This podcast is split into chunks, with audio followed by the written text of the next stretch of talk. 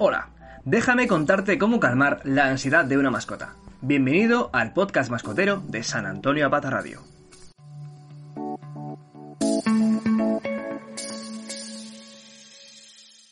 Cuando hablamos sobre estrés en una mascota, lo más normal es pensar en el sonido de un petardo, pero además de la pirotecnia, los electrodomésticos, las tormentas en verano o los fuegos artificiales pueden generar ansiedad, nerviosismo y traumar a nuestra mascota. En este caso, nuestra respuesta es crucial.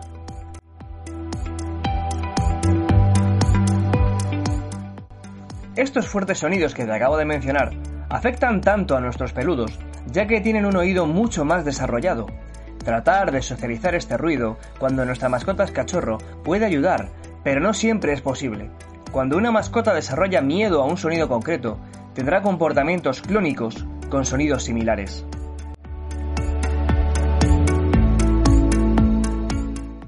Este miedo como tal no es algo negativo, ya que se trata de un comportamiento relacionado con el instinto de supervivencia.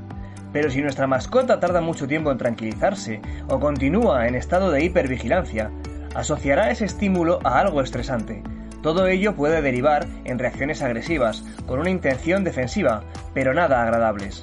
Con carácter general, los ruidos molestos se asocian a coches, petardos, pirotecnia, truenos o tormentas, aunque las aspiradoras, alarmas, timbres y ciertos electrodomésticos también pueden poner en alerta a nuestra mascota.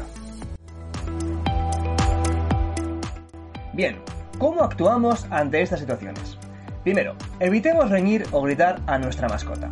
En un momento de tensión, mostrar reproche solo refuerza esta conducta. Lo mejor es mostrar cariño y seguridad, ayudándole a asociarlo con algo cotidiano. No atar o encerrar a nuestra mascota también es importante, ya que durante un periodo de crisis asociará estos ruidos a condiciones negativas. Al contrario, es recomendable dejar que marche y se refugie en un lugar que considere seguro. Si vemos venir este ruido estresante, como por ejemplo una tormenta que se avecina, lo recomendable es que nosotros mismos llevemos a nuestra mascota a ese lugar seguro, pongamos música, le demos sus juguetes y algunos premios como galletas.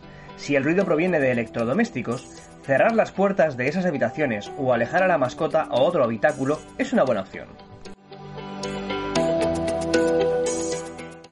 Si con todas estas medidas nuestra mascota sigue estresándose, es recomendable entonces acudir al veterinario, el cual puede ver como una buena opción aplicar algún relajante natural siempre que sea conveniente en base a criterios médicos.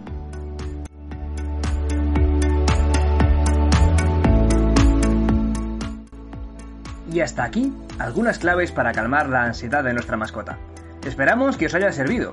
Si os ha gustado el episodio, no olvidéis dejarnos 5 estrellas en la app de podcast que estés utilizando, ya que nos ayudará a llegar a más mascoteros como tú. Un abrazo y hasta la próxima.